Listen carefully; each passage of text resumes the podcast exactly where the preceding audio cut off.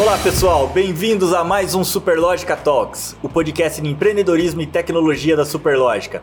Hoje eu tô aqui com meu parceiro Marcelo Kuma. E aí, André? Tudo bom? Tudo bom? bom. E hoje a gente recebe um grande convidado aqui, o Guilherme Savaia, diretor de transformação digital da Cirela e fundador da Mudme. Savaia, seja bem-vindo. Muito bom, Savaia. Obrigado, Ter você pessoal. aqui, cara. Eu que estou muito feliz de estar aqui. Obrigado pelo convite. Uma honra estar Uma você honra aqui. pra o nós. grande fica por sua conta, mas se a gente puder contar algumas coisas aqui que interessam pro povo, vamos embora. É que você não vai ficar em pé agora pra mostrar o quão grande você é. né? Tenho certeza que no final do episódio a galera vai ver que você é muito maior do que a tua altura. Ó, Savaia, conta pra gente quem é o Guilherme Savaia, onde é que você nasceu, onde você estudou. Tá bom? Conta pra gente. Nasci em Perdizes, bairro de São Paulo, Zona Oeste. Morei lá boa parte da minha vida, infância e adolescência. Estudei no Pentágono. Nunca mudei de escola e cresci no bairro. É interessante porque eu acho que meu mundo ele era bem restrito naquela época, assim. Ele foi se abrindo aos poucos, né? Sempre tem aquela história de entrar na faculdade que abre os nossos horizontes. No meu caso foi total. Apesar de ter feito faculdade no Mackenzie, que era em Genópolis, então era do lado, né, cara?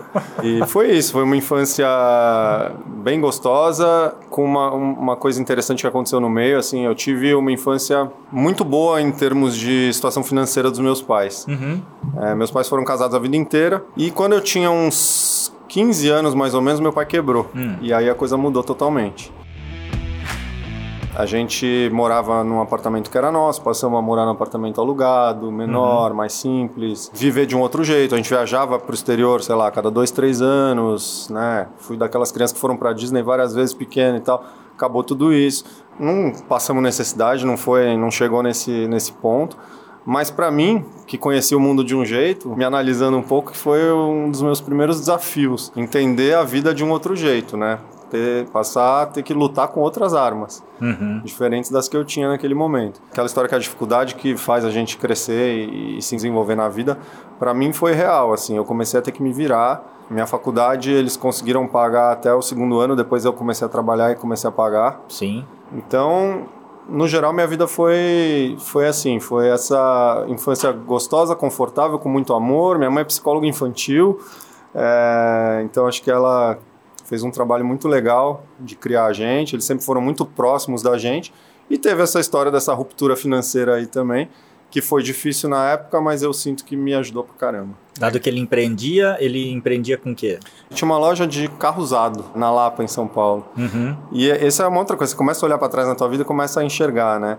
Eu me lembro que naquela época começou a surgir a internet comercial, começou a surgir a Web Motors, que ia atrás dos lojistas e puxava o estoque dos lojistas para dentro da plataforma. E o meu pai ele não, não acompanhou esse movimento. Ele era totalmente analógico e vivia na loja dele lá, barriga no balcão total. E essa loja, mais o trabalho da minha mãe, minha mãe sempre trabalhou como psicóloga também a vida inteira, conseguiam colocar uma bela grana em casa, né? Uhum. E depois de um tempo veio a, a- a- uma era mais moderna do que aquela e acabou engolindo, acabou quebrando, saiu, saiu do mercado total. Foi trabalhar numa empresa que é de uns tios meus, mas como um funcionário e tal, que era o que tinha para fazer.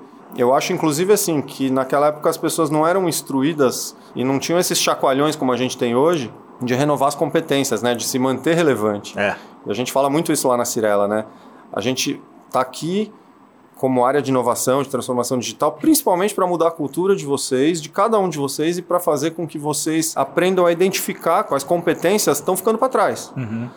Porque não é fácil. A gente se apaixona pelas coisas que a gente faz bem, né? Sim, sim. e a sim. gente tem apego e é difícil de, de deixar elas irem embora. E a gente ensina isso para as pessoas. Identifica. Se alguém vai matar você, mata você primeiro. Fala, cara, isso aqui não vai ter lugar daqui a dois, três anos na, na minha carreira, no- no- na nossa área aqui, no que for. Deixa para trás e substitui por outra mais nova. A gente vai querer entender até um, bastante sobre isso aí, né? É, Sabaia? já pulei, Você já né? deu uma pulada, é. Mas vamos voltar aqui. Você falou né, do segundo ano que você começou é, a ter que pagar a faculdade, mas qual era essa faculdade? Por que, que você escolheu? Administração no Mackenzie. E... Ah, legal. Foi tudo obra do acaso. Minha vida foi muito pautada no acaso. Ontem a gente estava até com. A gente está com a Singularity University dando um curso para a liderança da Cirela, um curso sensacional. Que legal. E teve um cara que falou da obra do acaso na vida das pessoas, né? E como o acaso, ele às vezes é muito mais poderoso do que o planejamento. E como a gente tem que deixar espaço para ele acontecer também. Eu não sabia de nada disso, mas a minha vida foi assim porque eu, eu na verdade, terminei o colégio bem cedo. Eu fiz. Eu terminei o terceiro ano com 16 anos para 17. Fiz uhum. 17 no finalzinho. Uhum. E aí, aquela história, preciso né, escolher uma profissão. Aquelas da infância, de ser astronauta e tal, eu já sabia que não ia rolar. E, mas não, não sabia o que. De verdade, eu não sabia. Eu me achava super novo, super imaturo para ter que escolher um negócio desse. Fui fazer um vocacional. Um vocacional com uma amiga da minha mãe, que era psicóloga Sim. também, que fazia um negócio um pouco mais aprofundado, é, com umas 5, 6 entrevistas né, em profundidade, e deu administração de empresa. Eu falei, bom, acho que é isso. Eu sempre fui bem generalista, no uhum. sentido de querer entender é, um pouco de tudo. Sim. E acho que foi isso que aconteceu. E aí eu prestei, entrei no Mackenzie com 17 anos, comecei a fazer com um pouco de dúvida ainda se era aquilo, se não era. Falei, vou fazer seis meses, qualquer coisa eu tranco, aquelas né, histórias passam na cabeça. Aí no fim adorei, comecei a ver um monte de matéria que eu gostava, adorei a turma também. E terminei é, no tempo certinho a faculdade, mas terminei bem novo também, com 21. Bacana. Você já tinha entrado na, em algum estágio é. ali, não? Fiz estágio na GM. Ah, na GM. É, obra do acaso também. Na verdade, eu me inscrevi para o programa de estágio. O acaso foi a área que eu fui parar lá dentro, porque eu queria marketing já naquela época. Uhum. Eu gostava muito de marketing, quer dizer, eu achava que eu sabia que era marketing. Hoje ainda acho que eu sei o que é marketing. É, então estamos nessa. Tamo... É. e, e aí o processo era gigantesco para ser estagiário da GM naquela época e tal. E eu fui passando pelas etapas, passando, passando, passando. Chegou no final, não passei na área de marketing. Fiz o, o a, entrevista com o gerente lá e, sei lá, o cara não me aprovou, aprovou outra Sim. pessoa. Mas o RH tinha gostado de mim. E esse é um grande segredo nos processos seletivos. o RH tem que gostar de você. é, boa, boa. É, e aí elas me chamaram e falaram: e RH? Você não quer ser estagiário nosso aqui do RH? Falei, nossa, nunca tinha pensado nisso, mas o que, que é, né? O que, em que área? Ela falou, a gente está com estágio aberto em desenvolvimento organizacional. Eu falei, o que, que é isso? Aí ela, ela me explicando como funcionava uma corporação do tamanho da GEM. Aqui tem muitas pessoas, algumas pessoas são apontadas como talentos, só que elas ainda não estão prontas para assumir uma cadeira acima do que elas têm hoje. Elas precisam desenvolver algumas competências. Então a nossa área é uma área que primeiro, pega essa pessoa que a própria área apontou como um talento, uhum. passa por um assessment para ver se de fato é um talento, identifica as competências que precisam ser desenvolvidas e dá cursos. A gente passa essas pessoas, às vezes elas ficam seis meses em cursos de liderança, é, de trabalho em equipe, de várias coisas que podem estar falhas ali, até que elas fiquem prontas para assumir uma, um cargo de liderança. E é isso que a gente faz. Eu falei, pô, legal, acho que vai me dar uma visão de carreira, é, de, uma, de uma empresa grande e tal, eu topo. Aí fui com o gestor, ele gostou de mim, passei. Que legal. E fui estagiário da GM por um ano. Ah, ficou um ano lá? Um ano em São Caetano, eu ia de ônibus fretado, passava na minha casa 6h20 da manhã, e porque a expediente é horário de fábrica, né? Começava às 7h40 lá em São ah, Caetano. Tá. E eu ia capotado no ônibus. Trabalho o dia inteiro, faculdade à noite, chegava em casa às 11 horas da noite, dormia um pouco. 5 e meia estava de pé, 6 e 20 estava esperando o ônibus lá. E aí fiquei um ano. Aí veio uma crise de 2009 da, da indústria automobilística nos Estados Unidos. A GM quase quebrou, né? É, é, e aí eles não efetivaram, eram 200 e poucos estagiários, eles efetivaram quatro aquele ano. E os quatro na engenharia. Aí eu fui mandado embora. Poxa vida. E aí foi mandado embora e fez o quê? Foi para onde? Fui mandado embora e fiz o quê? Você ainda Sai tinha mandando que pagar. currículo. Você ainda tinha que pagar a faculdade. não, parte... aí, é, não, não. Você é, já tinha verdade. concluído ou não? Ah... Não, você falou que estava fazendo Não, ainda, ainda, tinha que pagar a faculdade. É. Mas eu consegui juntar uma graninha. O estágio da GM pagava super bem. Eu fico pensando hoje em dia, se puxasse, atualizasse pela inflação, ia ser um super salário hoje para estagiar. E aí eu saí e comecei a mandar currículo. Eu me lembro de imprimir os currículos, botar em envelope, sair etiquetando, mandando para as empresas. E como a vida é maluca, né? Porque isso aí já faz bastante tempo. Foi, nós estamos falando de 99. Uma pessoa que conhecia minha mãe falou que o marido estava procurando um cara para trabalhar com ele numa software house. Se eu não me interessava. Hum. Eu fui lá bater um papo e o cara gostou de mim. Quer dizer, já rolava o quem indicou naquela época, Sim. né? Sim. E, e cara, o que, que essa empresa fazia? Era uma empresa de desenvolvimento de sistemas de ERPs para distribuidores de mercadoria. Eles focavam nesse, nesse cara, que era o cara que comprava da indústria e revendia para o varejo. Sim. De tudo, distribuidor da Nestlé, da Procter, da Johnson Johnson, de remédio, de fralda, de álcool, e pelo Brasil inteiro. E eles eram só os três sócios, chama Target. Uhum. Essa empresa existe até hoje, está super bem. É, a Target tinha os três sócios e nove devs lá, programadores. E não tinha nenhum consultor de implantação, os próprios sócios iam implantar. E aí eles precisavam de alguém, porque começou a fechar mais e mais clientes, eles precisavam de mais braço para implantar. Então eles me contrataram e eu fui o primeiro é, consultor de implantação.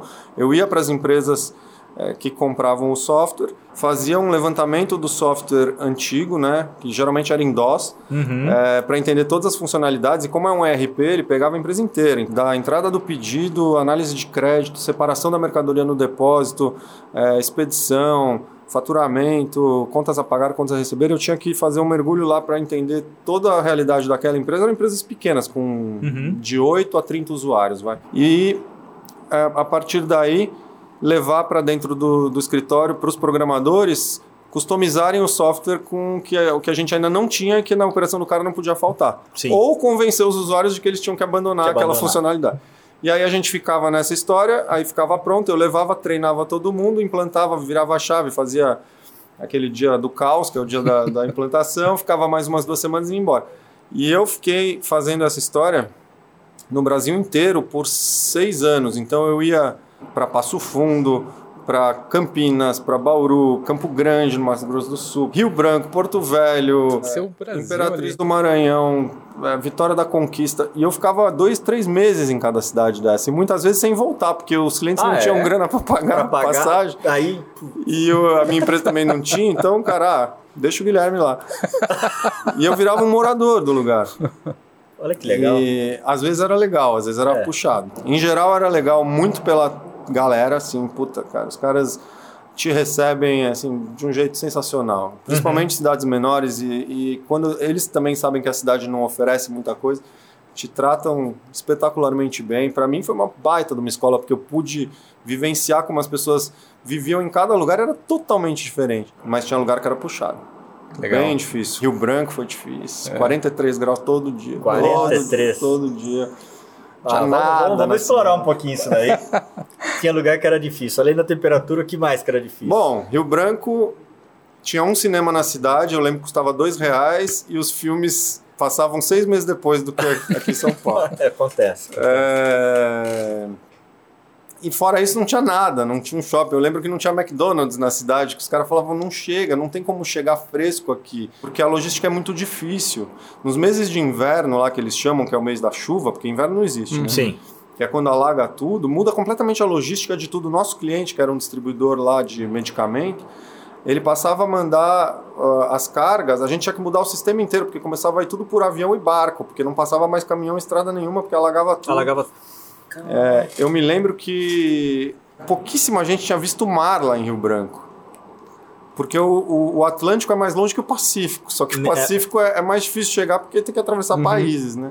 E aí, uma vez, uma pessoa disse assim: Ah, eu tenho um filho que estuda fora. Eu falei: Nossa, onde ele estuda? Em Manaus. eu falei: Poxa, outra realidade, né, cara? É, e aí a, a turma vinha para São Paulo. O melhor voo era Guarulhos, Brasília, Brasília, Porto Velho, Porto Velho, Rio Branco. Levava uma vida para chegar lá, custava mais caro que um voo para Miami, eu me lembro. Olha. Imagina. Então não tinha como voltar final de semana mesmo, era impossível. E a turma saía de Guarulhos e passava no McDonald's do aeroporto e levava para os filhos. Cara. E chegava lá seis horas depois com nuggets, batata, não sei o que lá, que os filhos queriam o McDonald's de todo jeito que tinham visto na televisão e tal. É outro Brasil, são muitos Brasis. E eu conheci bem. Que isso aí. privilégio, né, cara? É, que privilégio. Pô, super legal. Mais uma coisa que hoje eu olho para trás e vejo, né? Então, para quem é jovem, calma, espera eh, passarem os anos, talvez você dê muito valor ao que está acontecendo com você agora. Acho que é isso que eu Boa, aprendi. boa, que legal, Excelente. cara, que legal. E, e aí você ficou seis, sete anos né, nessa Fiquei empresa seis só? anos. Quando eu fui para Campo Grande, no Mato Grosso do Sul, eu tinha um amigo lá, né? Amigo de um amigo falando, não, você vai procurar meu amigo e tal, não sei o quê. Cara, esse cara conhecia a cidade inteira, me apresentou para todo mundo. Puta, foi incrível. Campo Grande é muito legal. É, a gente saiu em tudo que era balada e tal. Eu fiquei até adiando o final do projeto para poder ficar mais lá. E aí ele me apresentou para os melhores amigos dele, que eram dois irmãos gêmeos. Carlos César e Carlos Flávio. E eles tinham uma, uma empresa de desenvolvimento, só que era plataforma web. A minha não era, a minha era cliente-servidor ainda, a gente uhum. fazia o ERP. E eles já desenvolviam plataforma web, portais, sites e sistemas também, softwares, só que plataforma web. Uhum. E eles estavam baseados lá em Campo Grande, tinham um escritório em Brasília para atender a Vivo, mas queriam de todo jeito para São Paulo. E aí eles começaram a cantar na minha orelha, falar, cara, vamos abrir em São Paulo, você não quer ser nosso sócio local lá? Uhum. E aí, qual, qual é o meu papel? Bom, teu papel vai ser abrir mercado, você conhece um monte de gente, você vai lá e, e, e tenta vender o sistema, você vai ser um comercial e a gente vai produzir em Campo Grande com o valor de mão de obra de Campo Grande, então vai ter um preço super competitivo lá, vai deixar uma margem boa. Uhum. Pô, parece uma boa. Topei. Tava com 26 anos, falei, tá na hora de empreender. Abrimos um escritóriozinho na, na Rua Helena, na Vila Olímpia, alugamos uma salinha, compramos umas mesinhas baratinhas lá, botamos lá. E ficava eu lá. Aí depois eu contratei um outro cara que era comercial junto comigo. E aí nós começamos a vender, cara. Eu fui atrás de todo mundo que eu conhecia. Inclusive a Target, que era o meu, meu ex-trabalho, meu uhum. ex-patrão. Quando eu saí de lá, saí super bem e tal. E aí falei, ó, tô com uma empresa de, de desenvolvimento. Eu sabia que eles precisavam de software para controle de OS. E aí eu falei, quer que a gente faça? Quero. Fechamos com eles, fechamos um monte de, de trabalho e o pessoal começou a fazer e entregar. No começo eram trabalhos mais simples, muito sitezinho. Eu tinha uma pegada que era o seguinte: é, nós estamos falando de quase 20 anos atrás, né? Eu olhava as empresas, caminhão que passava na rua e tal, que o e-mail era arroba hotmail, arroba Yahoo, eu falava, puta, esse cara não tem domínio, ele não tem site, não ele tem não tem nada. Aí eu ligava e falava, você não tem site, né? Não, não tem. Então eu vou aí fazer uma reunião, vou te contar. Olha vou te fazer legal. um site que custava 1.500, um site, 2.000 reais. É, e a gente fechava, fechava, fechava, entregava, entregava, entregava. Aí chegou uma hora que começou lá em Campo Grande a turma era mais outro, outro ritmo e tal, e eu comecei a fechar umas coisas mais complexas aqui. Teve um grande amigo meu, Daniel Vilnis, que talvez vocês conheçam. É, ele foi da Web Motors, depois ele foi da, do Minha Vida e hoje ele é um dos fundadores, sócio da Salve de cosméticos, junto com a Júlia Petit e tal. Amigão meu das antigas, ele estava na Web Motors e tinha o plano de fazer o Minha Vida, que na época chamava uhum. Dieta e Saúde. E aí ele me chamou e falou, ele, dois sócios, que também eram meus amigos, o Fernando Ortenblad e o Roberto Lifshitz, me chamaram falando, cara, a gente tem uma RFP de 30 páginas. Eu falei, cara, nunca vi uma RFP de 30 páginas. A gente lia aquela RFP e tal. Bom, fizemos uma proposta, tal, ganhamos e fizemos o primeiro site do Minha Vida, que era o Diet Saúde. Nossa. Que era para quem queria emagrecer, botava os dados lá e o site cuspia uma dieta, já com a lista de compras, com todos os que tinha que fazer durante a semana e tal. E a gente fez prim a primeira versão, mas que... nossa, foi o parto da égua fazer esse negócio. Nossa, porque eles imagina. eram caras já de web, eles eram caras super exigentes, super inteligentes, gênios. E o time era um time que estava acostumado a fazer coisas mais simples. Então, assim, eu me mergulhei naquele troço, fiquei de verdade uns seis meses sem descansar um dia, nem sábado nem domingo. Sábado domingo eu estava lá enfiado na Rua Helena, testando tudo que era feito, eu, eu sei mexer em banco de dados, não sei programar, acabei não aprendendo, mas na Target eu aprendi a mexer em banco de dados. Então eu puxava alguns bancos de dados para rodar, para fazer teste, para ver se funcionava, aí testava, mandava de volta e tal. No fim acabamos contratando dois programadores em São Paulo para poder dar mais celeridade para o negócio. Saiu, mas assim, sangue, suor e lágrimas. É, entregamos e o negócio foi pro ar e começou a rodar e depois a gente fez mais uma versão e depois eles cresceram e seguiram a vida deles. Mas eu fiquei com essa empresa por, se eu não me engano, um ano e meio junto com eles. E assim, apesar de eu fechar muito negócio, é, a história de desenvolver em Campo Grande acabou que a gente teve que contratar gente aqui a peso de ouro para poder entregar tudo que já tinha sido fechado. Contratamos mais gente comercial, uma secretária, não sei o quê, e eu comecei a botar dinheiro, botar dinheiro, botar dinheiro. O dinheirinho que eu tinha juntado com 26 anos foi embora. Foi embora. Foi embora. E aí chegou uma hora que eu falei, puta, eu vou quebrar, então preciso dar um stop loss aqui. Conversei com eles, foi super numa boa. E aí fui contando para os meus clientes que a gente ia entregar, que estava tudo certo, mas que eu não ia estar tá mais, inclusive para a Target. Uhum. Aí a uhum. Target falou: "Você vai para onde?" Eu falei: "Não sei". Ela falou: "Então volta para cá". Aí, aí eu voltei. Voltei para lá e aí fiquei mais dois anos. Mas é engraçado que quando você volta para um lugar, eu já sentia que o teto já tinha batido, sabe? Uhum, assim, uhum. É, precisava de um lugar maior. Eu já tinha visto um mundo maior, precisava me desenvolver mais, precisava aprender mais. E lá ainda eu, eu voltei a fazer um pouco do que eu fazia. Eu já não estava mais implantando sistema, já estava como líder de equipe, dos próprios. A gente já tinha nesse momento já tinha uns oito consultores de implantação e eu era o líder desse time e tal. Era interessante, mas eu precisava de um horizonte maior. Foi aí que apareceu a Cirela. Aí que aconteceu. Rodrigo Putinato, que hoje é CEO da Cirela Sul, hum. baseado lá em Porto Alegre. Ele era um cara que era casado com a minha melhor amiga, minha amiga de infância, e ele trabalhava na Gafisa. Aí ele foi para a Cirela como gerente comercial e a gente conversava bastante. Ele começou a me falar do que era a Cirela, do jeito que a empresa se portava perante o mundo, é, as histórias do seu Eli, de ética, de apertar a mão do cara, fechar a compra de um terreno e não precisar assinar nenhum papel. Empreendimento que os compradores todos entenderam que ia ter ar-condicionado porque tinha um ar-condicionado decorado e tal. E na verdade era só uma exposição e no fim, como todo mundo entendeu, entendeu o senhor ele mandou botar ar-condicionado no prédio inteiro sem custo. E essas coisas foram me tocando e eu falei, cara, eu preciso trabalhar nessa empresa. Rodrigo, você tem que dar um jeito de me arrumar uma entrevista lá. Eu quero trabalhar na Cirela. E eu pensei, o tamanho é excelente, porque não é gigantesco igual a GM, que é aquela história que você precisa né, fazer uma politicagem, não sei o que lá, para ser promovido. É... E ao mesmo tempo não é pequeno igual a Target. Então, é o tamanho ideal. Tinha acabado de fazer a IPO. Foi, isso tudo que a gente está falando foi em 2007, a Cirela fez a IPO em 2005. Tava bombando, o mercado bombando e tal. É. Daí ele falou, beleza. Aí ele me arrumou uma entrevista. Como eu vinha de tecnologia, tinha uma vaga, e ele era do comercial, tinha uma vaga de TI dentro de vendas. Fiz a entrevista, fiz outra, fiz outra, não passei. Tomei uma bola preta do Quiroga, que hoje em dia é um amigão, um super parceiro, o cara que foi presidente da Nova.com, um gênio. Era diretor de TI e business lá da Cirela nessa época. Uhum. É, e o Quiroga me gongou. Mas o RH gostou de mim. é o seu Puta sorriso, que... só pode ser. o RH gostou de mim, aí Levou não teve as balinhas, né? é, é, é. A Simone Vassari era o RH de vendas naquela época. Eu fiquei em contato com ela, ela me ligava. E aí, você tá afim ainda? Tô. Simone, arruma uma vaga para mim, eu preciso trabalhar na Cirela. Eu passava no prédio na Faria Lima, era pertinho de onde a gente tá hoje, né? Dois prédios antes. E eu olhava e falava, eu vou trabalhar nessa empresa, eu vou trabalhar Olha na Cirela. Que legal. Eu vou dar um jeito. Continuava lá na Target. Aí um dia me ligaram, Simone me ligou e falou, ó, apareceu uma vaga.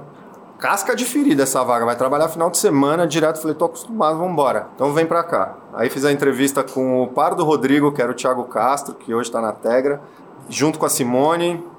Beleza, foi boa a entrevista. Aí eles falaram assim pra mim, ó, a gente tem que fechar essa vaga com urgência, mas o nosso diretor, que é o Gilson, tá indo para Espanha numa feira.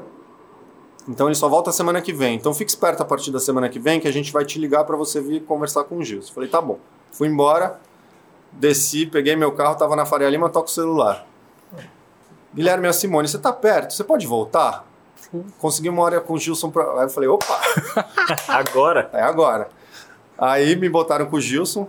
Gilson, ele, cara, ele é um cara enorme. Hoje ele tem uma imobiliária, Gilson Rockman é, GHI, vende Cirela pra cacete.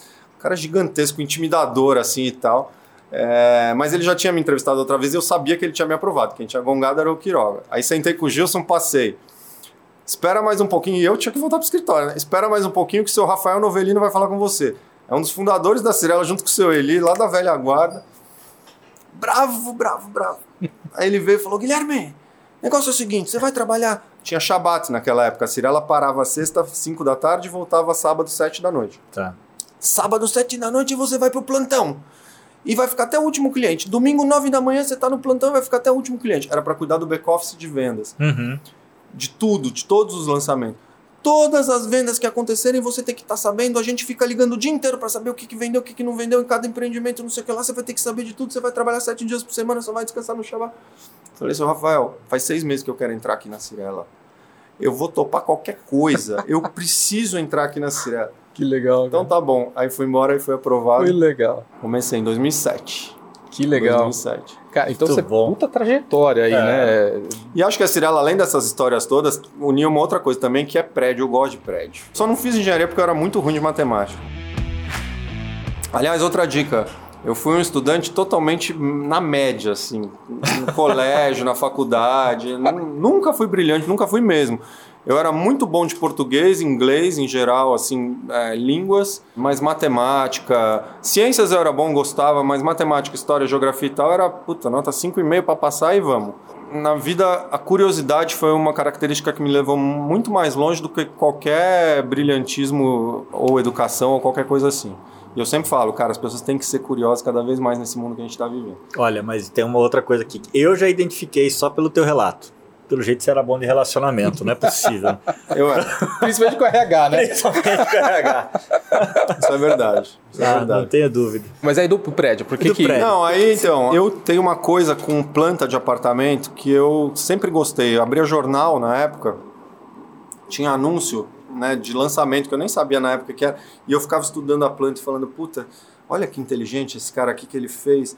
Tem três suítes e tal, e tem lavabo, e tem uma varanda. As varandas começaram a crescer naquela época. Putz, a varanda vira esquina, tem lareira esse, tem isso, tem aquilo, e eu ficava. Aí eu saía na rua, pequeno assim, com, desde os 10 anos eu me lembro de fazer isso.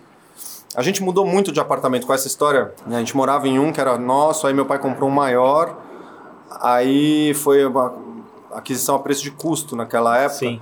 Era para ficar pronto em dois anos, levou 10 anos para ficar pronto. Pegou plano cruzado, plano verão. Foi uma das coisas que quebraram meu pai, foi esse apartamento. Uhum. Meu pai falava que ele pagava tipo 5 mil dólares por mês por 10 anos no negócio. Enfim, vai embora, né? E aí depois que a gente teve que sair daquele que a gente morava para poder cobrir o rombo e fomos morando em apartamento alugado. E apartamento alugado você acaba mudando mais, né? Então, e foi tudo meio que ali em Perdizes e Genópolis, né? E eu ia andando e ia ficando curioso de como eram os prédios. Aí eu falei, quer saber? Quero ver por dentro. Aí às vezes eu tocava na, na portaria com 12, 13 anos, quando tinha placa. Ah, esse apartamento tá para vender, tá para alugar, posso dar uma olhada? Tá com a chave aí? Não, só com o corretor, tal, não sei o que lá. Beleza. Pegava o telefone do corretor, ligava. Tudo bem, tô vendo apartamento para os meus pais, eu vi que tem uma venda ali na rua Mangabeiras. É, Você pode me levar? Aí o cara, tá bom. Aí o corretor vinha com um gol- golzinho, um Voyage. E saía eu lá com 13 anos. Tudo bem, sou o Guilherme, prazer. Vamos lá? Já marcava uns três logo. Ah, você tá vendo pros seus pais? Tô, tô vendo pros meus pais, que a gente tá precisando se mudar e tal, não sei o que lá. Me levavam em todos os apartamentos, eu via todos os apartamentos. Puta. Depois cara não tinha celular nessa época, o cara ficava ligando na minha casa lá atrás de mim. Aí minha mãe atende, não, que a senhora só tá procurando, não, não tô procurando nada.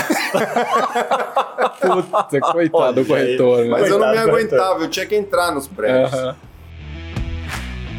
E aí, cara, juntou o útil ao agradável, né? Quando eu comecei na Cirela, era uma delícia. Os apartamentos decorados. O contato com o produto é muito forte, né? Na Sim. Cirela. Os stands de venda são muito caprichados. Eu me lembro que nos lançamentos tinha uma mesa do tamanho dessa aqui de chocolate kasher. No. Era uma coisa de louco. Altos buffets, champanhe estourando para tudo quanto é lado e tal. É, é muito gostoso. Você vê um Uhum. cliente feliz, você participa de um momento muito feliz da vida das pessoas, né? Sim. Muito feliz. Imagina que teve gente que chorou na mesa depois de assinar. Tem gente que agradece a Deus, sobe na cadeira, começa a gritar, agradecendo o Senhor e tal. Ah, é? É, é o máximo. Você tem que ir num lançamento no dia das assinaturas, é uma experiência. Que legal, que legal. E a tua trajetória na Cirela? Bom, entrou, fez, né? Entrei, Final fiz. de semana e tal. Cara, era muito pior do que eles falaram. Ah, é? Eles tentaram te alertar, mas não. Eu rodava, bom, durante a semana era no escritório, em contato, não tinha BlackBerry ainda, não tinha, Tá. não tinha uma, uma forma mobile de, de você trocar mensagens de texto, né? Hoje isso é impensável, né? Ah, Mas era ligação. Começou SMS naqueles flip phones, assim. Então eu armei um esquema de SMS com os supervisores que ficam em cada produto para cada era uma coisa muito louca. Você andava pelos corredores da Cirela, encontrava os diretores, especialmente o Gilson e o Bira. O Bira tá, tá na Tegra hoje também. Eles te paravam e falavam: quantas tratativas, não é quantas assinaram, quantos clientes tem na mesa agora, em 16 plantões pela cidade. Quantos tem na mesa? Ah, no Atmosfera tem três, no, no Ventana tem dois. Ai, tá quente? Tá quente. O cara me falou que tá quente. Eu tinha que saber tudo. Chutava um pouco. Mas no geral não podia chutar muito porque eles, eles ligavam lá e, e saíam, pegavam o carro e iam lá e tal. Então eu tinha que saber tudo, meu time tinha que saber tudo. Aí a gente começou a armar um esquema. Aí chegou uma hora que eu falei, eu vou ficar louco. Eu falei pra eles, ó, deixa eu falar uma coisa pra vocês. Eu vou ativamente começar a mandar boletins pra vocês. Vocês vão receber quatro por dia. Queremos seis, tá bom, seis por dia. Era de manhã, no meio do dia, na hora do almoço, no meio da tarde, tá à noite até o último cliente. O último cliente fechou, eu pegava meu flip phone, ficava digitando, tipo, eu tô falando meia-noite, uma da manhã, todos os dias. Atmosfera, tantas vendas, tal, não sei o que lá, tantas vendas. Aí ia encaminhando o SMS para cada um, porque não tinha grupo, nem lista de transmissão. É. nem- Não tinha nem copiar Todos colar, os né? diretores, seu Eli. Teve uma história engraçada. Um dia a gente estava no lançamento, eu estava dois meses na empresa. Bom, eu cuidava do back-office de vendas, então, assim, todas as planilhas, todas as vendas, aprovação de proposta, todo cliente que pedia para comprar diferente da tabela, eu tinha que colher essa aprovação e dizer para o corretor se estava aprovado ou não estava. Sim. Passava tudo por mim, quando eu falo eu, um time, né? Tinha um timezinho lá de umas 10 pessoas. E a gente estava no lançamento do Vila Lobos Office Park, ali do lado do, do Parque Do Vila parque, Lobos. Parque. Uhum. Um prédio de escritório que a gente tem, que são uns prédios razoavelmente Baixinho, baixos, né? assim, com os toldinhos e tal. 740 salas. A gente zerou em cinco dias. Foram 740 vendas em cinco dias. Eu ia embora para casa às 4 da manhã e voltava às 9, por cinco dias. Teve um dia que eu saí às 6 da manhã e voltei às 9. E assim, se eu perdesse o controle, a gente vendia a mesma unidade para dois clientes. Isso é prisão, é estelionato. Você- No fim, acontecia uma ou outra, porque não tinha tanto sistema assim, mas depois a gente remediava, arrumava uma outra unidade e tal, e conversava com o cliente, devolvia uma grana, dava um jeito. Aí 10 e meia da noite começa a tocar meu celular um número desconhecido. E foi bem naquela época que estavam ligando de dentro da prisão direto, falando Sim. que tava, tinha sequestrado a filha, não sei o que e tal. Eu, cara, eu tava lá já não sei quantas horas, cansado, toco o telefone. Eu, alô, quem está falando? Falei, com quem você quer falar? quem é que está falando? Eu falei, você quer falar com quem? É Gilson, é Guilherme, é Thiago. Aí eu reconheci o sotaque, falei, é Guilherme. Guilherme, Hélio. Hélio é o seu Eli. Aham. Eu, oi, seu Hélio, tudo bem? Tudo bem, como estamos? Quantas assinadas? Eu falei, 330, seu Hélio. Parabéns, parabéns. Estou pegando. Eram 10 da noite. Estou pegando um avião para o Nordeste e te ligo a uma da manhã. Falei, tá bom. Essa era a minha vida. Um ano e meio de secretaria de vendas, que é o nome dessa área. Tava uma zona quando eu entrei, essa é a verdade. Eu fui, fui escolhido pela turma, eles falaram, cara, você não sabe nada de mercado imobiliário, você não sabe nada de nada, mas você parece ser um cara que, que foi um bom gestor de equipe. A gente precisa que você monte uma equipe e monte processos aqui para esse negócio acontecer, porque a gente está perdendo o controle. É muita venda, é muito, muito lançamento, muito prédio. E é tudo na mão, é tudo no Excel e tal. Consegui montar equipe, consegui montar processo. Aí eu falei, bom, já arrumei a casa, agora eu quero ir para frente de batalha. Eu não quero mais ser back office, eu quero ir para front office. Uhum. Quero ser gerente comercial. E aí a gente estava no começo da Living, e a Living naquela época, que é a nossa marca hoje médio padrão, naquela época ela era posicionada mais para baixo no Minha Casa Minha Vida, né? Corona. Uhum. E era lá no, no ITM o escritório. Eu tava lá na Faria Lima e a Living era lá no ITM. ITM é um, ali na... Vila Leopoldina ali. Vila Leopoldina, na confluência da Marginal Tietê, no Cebolão ali com a Tá. Pinheiros, um negócio que parece de, de aqueles castelinhos de criança. É um prédio que, é, que era da CCP e a gente ficava lá o escritório. Fui para lá, virei gerente comercial. O que, que significa isso? Estratégia comercial para vender. Uhum. E aí a gente começou a fazer a estratégia dos lançamentos, online e offline, para vender mais, eh, mais rápido Sim. os lançamentos que a gente tinha. E foi super legal, me apaixonei pela área comercial, adorava, ajudava os corretores, sentava na mesa para negociar junto com os clientes, fazia estratégia, botava gente panfletando, é, conversava com o marketing para fazer ações em conjunto e tal. Foi muito legal. Aí fiquei 10 meses nisso. E aí um dia a gente estava numa reunião enorme, assim, sei lá, com 20 pessoas, e o Putinato, esse que me levou para Cirela, Sim. a Cirela estava no norte, no nordeste, expandindo pelo Brasil inteiro. Né? Depois a gente acabou voltando tudo para as origens, mas naquela época tinha escritório em São Luís, Belém, Fortaleza, Recife. Aí ele me manda um SMS. Você iria para o Nordeste? Aí, eu, aí veio aquele filme na minha cabeça de Rio Branco, Porto Velho, Imperatriz. aí, aí eu falei, eu li o negócio, no meio da reunião ele estava lá. Aí eu falei assim, depois ele falou, responde! Aí eu falei, nessa pressão não. Aí ele, tá bom, era pra ganhar o dobro, né? O jeito dele, né? Mentira, né? Daí eu respondi assim, se fosse pro Rio, eu iria. Eu adorava o Rio, já tinha uns amigos no Rio. Aí ele, ah, pro Rio você iria? Tá bom. Dois meses depois ele está indo pro Rio. precisa de alguém lá para vender living, porque lá eles só sabem vender para rico e você sabe vender para Casa Minha Vida, que é outro, outro, outro jeito de vender, e é outro jeito de vender mesmo. Mas você vende exatamente. produto financeiro, É. você, você convence as pessoas que elas podem comprar, é Uhum. incrível, assim, é, é super desafiador e super recompensador. É, e você já aprendeu aqui, agora você vai para lá. Aí fui pro Rio, eu falei que eu iria, né, mas na hora que você vai mesmo, você fala, puta, aí quando você ia na, na Cirela, você era transferido, você ganhava um, um bônus de transferência, né? Eu fiz as contas do bônus, falei, dá para comprar três passagens para voltar para São Paulo por mês. Então eu volto três finais de semana por mês e fico um no Rio, tudo bem. Aí eu posso ver meus amigos aqui e tal. Voltei só o primeiro, depois. Acabou. Aí fui lá, cara, montamos uma, uma área de venda lá muito legal. Acabamos splitando a nossa house de vendas. Criamos uma só pro econômico que ficava na Zona Norte. Meu, meu local de trabalho era lá na Zona Norte do Rio também, no, em Del Castilho. É, criamos uma house com 130 corretores, 10 gerentes e mais a turma estratégica né, de fazer estratégia comercial que ficava junto comigo. E, cara, putz, o Rio tava bombando. Era anúncio de Copa, Olimpíada, o Cristo decolando. Sim. Tava no auge, tudo pacificado, foi a época da pacificação. Uhum. E foi muito gostoso, assim. Apesar do, do- de domingão de sol, eu saía de casa, eu ia pra Belfor Roxo, Nova Iguaçu, Campo Grande, Pavuna. Esse era o meu domingo. É, e a turma na Praia da Barra, em Ipanema, Uhum. não sei mais aonde. Mas eu me apaixonei pela cidade. A cidade é espetacular, assim. Como diz um amigo meu, é um exagero. O Rio é um É exagero. um exagero? É um exagero. Que legal. É, o Rio é muito bom mesmo. É, ma- mas daí, putz, toda essa experiência, como é que você foi parar em inovação, Savaia? E aí, calma, você pulou um É. capítulo. Ah, é? Pô, então volta, vamos lá. Aí fiz uma pós em marketing lá no Rio e adorei, já gostava do tema, comecei a me encantar cada vez mais por essa, esse desafio de conseguir a atenção de alguém para alguma coisa. Porque como gerente comercial, você é muito do marketing, né? Aliás, o que se diz é que quanto mais o marketing trabalha, menos vendas precisa trabalhar, né? Uhum. É, e era mais ou menos isso mesmo. Então a gente era ali, os dois papéis, trabalhava muito em conjunto e eu gostando cada vez mais da história. Aí fiz uma pós no marketing. Aí surgiu uma vaga em São Paulo para cuidar de marketing online. Essa cadeira de marketing online, ela era desconectada do marketing offline. O marketing offline era local em cada uma das regionais e o Uhum. marketing online era Brasil.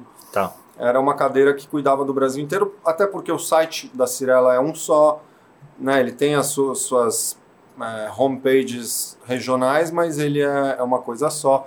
É, tinha o site da Living também na época, hoje tem o da Vivaz. Tinham as estratégias todas e sempre a Cirela sempre entendeu que essa era uma ciência bastante específica que precisava entender muito Uhum. e que era bom que fosse feita por um time corporativo que cuidasse do Brasil todo.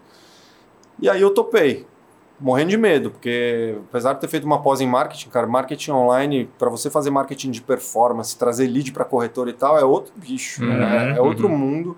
Tem nada a ver com, com o que eu sabia de tecnologia lá de trás, de, de software house e tal. Mas vamos embora. Encarei o desafio, não queria voltar do Rio, essa cadeira ficava em São Paulo e eu não queria voltar do Rio de jeito nenhum. Voltei Uhum. é, a contragosto, mas voltei, porque era uma, uma promoção Esse- também e eu sim. sempre gostei muito da empresa e queria continuar trilhando minha carreira na Cirela. Daí voltei e comecei a fazer essa história. Tive um super professor, que é o cara que estava na cadeira antes de mim, Fernando Mulan, depois foi para Vivo, e ele ficou um mês me ensinando, me deu uma imersão. O próprio time me ensinou, isso é uma coisa que eu aprendi também, a gente tem que ter a humildade de aprender com o time. Com Que certeza. legal. Já tinha uma galera super boa que fazia isso lá. E eu falei, cara, eu não sei, eu, eu garanto que eu vou cuidar bem de vocês. Mas eu preciso que vocês cuidem de mim e me ensinem as coisas, porque isso pra mim é tudo novo. Uma certa coragem você falar isso, porque pode ser é, encarado de várias maneiras. Tem gente que odeia escutar isso, fala, pô, meu chefe não sabe, né, É. fazer o que eu faço, faço melhor que ele e tal. Mas não tem outra alternativa, senão você vira uma fraude. Você vai fingir que sabe fazer e em dois minutos vão te desmascarar. Exatamente. Bem E aí legal. fui aprendendo, acho que você tem que aprender rápido, tem que mergulhar, estudar, estudar. Fui aprendendo e tal, e aí rolou, adorei também, foi muito legal. E essa história do marketing online começou a me jogar para o mundo da inovação. Por quê? Porque é uma ciência que muda muito rápido o marketing online, você tem que estar muito atualizado. E você vai se atualizar em lugares de tendências, né, de tecnologia. E aí é um pulo. Então eu comecei a ir para o SXSW, South by Uhum, Southwest, lá sim. em Austin, no Texas, que é o maior evento de tendência, tecnologia e inovação do mundo. Fui alguns anos seguidos para esse evento. Fui em outros eventos aqui no Brasil, conversando com muita gente. E aí eu falei, opa, peraí. Eu não tô aqui só para ver marketing online, eu tô aqui para ver o que vai acontecer no futuro. Tem muita coisa acontecendo, tá mudando muito rápido e eu preciso provocar a Cirela nesse sentido. E aí eu comecei, desde a primeira vez que eu fui, eu comecei a, a reunir conteúdo e fazer umas palestrinhas internas lá na Cirela. Eu pegava o auditório do prédio, Sim. chamava todo mundo para descer e falava, gente, deixa eu contar para vocês o que, que eu vi, ó. Inteligência artificial tá vindo com tudo. É, internet das coisas, o que, que é isso e tal. E eu, eu tenho, se eu tenho um talento, esse talento é de explicar de uma forma didática coisas que são mais complexas né, para pessoas que estão menos acostumadas com aquele tema. Ah, mas que legal. E, e compartilhar com o pessoal por iniciativa própria. Ninguém te. Não, iniciativa própria total. Ah, animal. Acho que é de fato vestir a camisa, é gostar Exato. da empresa, querer que ela continue relevante Uhum. e aquilo me incomodava real, assim, me Sim. incomodava como pessoa e eu falava, eu tenho que levar para a Cirela, eu tenho que puxar a Cirela, eu tenho que puxar a Cirela. E aí Legal. fui fazendo isso cada vez mais e, cara, quando você se lança, no, né, quando você joga pro universo, as coisas começam a... a- a- uma pessoa vem falar com você, ah, putz, isso aí que você está falando, um outro amigo meu me falou, posso te botar em contato com ele? Pode, não sei o que e tal. Aí o Juliano Belo, que também gravou um podcast aqui com vocês, é, é um super interessado nesse tema. Ele era diretor da Cirela nessa época, administrativo financeiro, e era o cara que eu mais trocava. Um, um ecoava no outro, assim, Que sabe? legal. Ele estava super antenado com as tendências, também queria trazer isso de todo jeito para a Cirela. Ele olhava muito para startup, que era um, um tema que eu não olhava tanto, eu olhava mais, a gente nem sabia, né? Mas eu estava trabalhando a cultura, que hoje a gente sabe, e ele estava trabalhando inovação aberta, que hoje a gente também sabe. Aham. E a gente começou a se falar mais, falar mais, uma hora a gente falou, cara, vamos, vamos criar um departamento de inovação, vamos, sei lá, trazer gente que conheça melhor, vamos estruturar esse negócio, porque a gente está fazendo aqui freestyle, né? Vamos fazer de, de verdade? Vamos fazer direito? Vamos.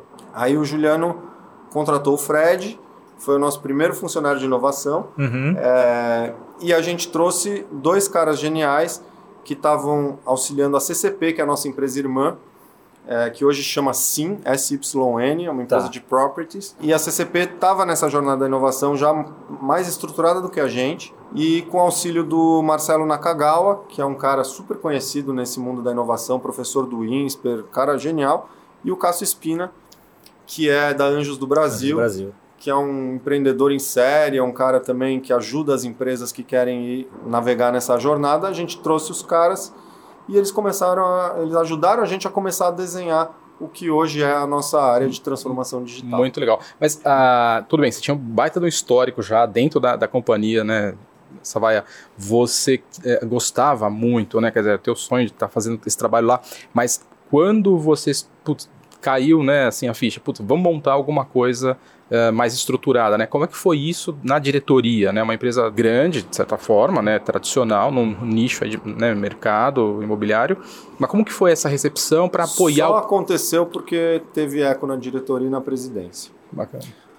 O seu Eli saiu da diretoria da Cirela em 2000, da presidência da Cirela em 2015. O Efraim e o Rafael, os dois filhos mais velhos dele, assumiram por mérito puro. Né? A gente fala isso e fala, ah, tá puxando sardinha. O seu Eli fala que a Cirela é a filha que ele não teve. Ele trata realmente como uma filha. Ele não entregaria para qualquer um. Ele só entregaria para quem tivesse competência para tocar. E os meninos foram testados a vida inteira e se provaram extremamente competentes, extremamente complementares. Mas isso é uma outra história, beleza. Uhum. Assumiram. E pegaram um barco lá em 2015, naquela crise de impeachment da Dilma, aquela história maluca que o mercado deu uma guinada super forte para baixo e eles tiveram que segurar o navio. E fizeram isso com maestria. Né? Foi, foi muito bacana o jeito que a gente conseguiu é, sair da crise sem mortos nem feridos. Uhum. E aí, nesse momento, 2017 18, as coisas também né, é, acontecem na hora certa e no lugar certo. Como a- o navio já estava estabilizado, opa, agora vamos começar a pensar diferente, começar a, e retomar um DNA que já existe na Cirela. Esse, Uhum. esse DNA da inovação sempre existiu pelas mãos do seu Eli. Uhum. Seu Eli sempre foi novidadeiro, sempre foi. Sempre foi viajar para fora para pegar tendência, ficar hospedado em hotel.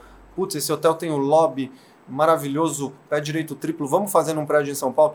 Não existia isso. A Cirela que fez uhum. esses pés direitos super altos em, em, prédios. Primeira que abriu capital. Vamos fazer decorado no, no stand de venda. Foi a primeira. Vamos embarcar na onda dos flats. Vamos criar chat online. A gente foi o primeiro chat online do mercado imobiliário. Ninguém tinha, nem as imobiliárias. Era muito engraçado, porque os corretores ficavam chocados com a quantidade de gente que entrava para falar no chat e tal. Uhum. Depois todo mundo começou a abrir. Então a gente sempre teve esse DNA de inovar esse apetite ao risco, porque vem junto com, com a inovação, vem o Sem apetite dúvida. ao uhum. risco. Quem tem medo de arriscar, não inova.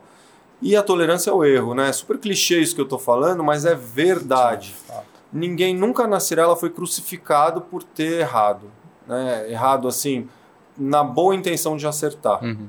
É, se você errou tentando, ao contrário. Eu acho que até isso é uma coisa que mudou. A gente não punia, agora a gente exalta. Uhum. Essa é a diferença. Legal. É, porque é o que a gente quer. A gente quer a gente que teste, que tente e tal. Então esse DNA já existia, a gente retomou esse DNA. E o Efraim, o Rafael e o Efraim, eles se dividem bastante nas funções, como eu falei, eles são super complementares, né? Sim. O Efraim é o cara do produto, do marketing, da visão, de levar para frente, e o Rafa é o cara mais financeiro, né, de RI, de última linha do relatório. Então o Efraim, a gente nem precisou puxar ele.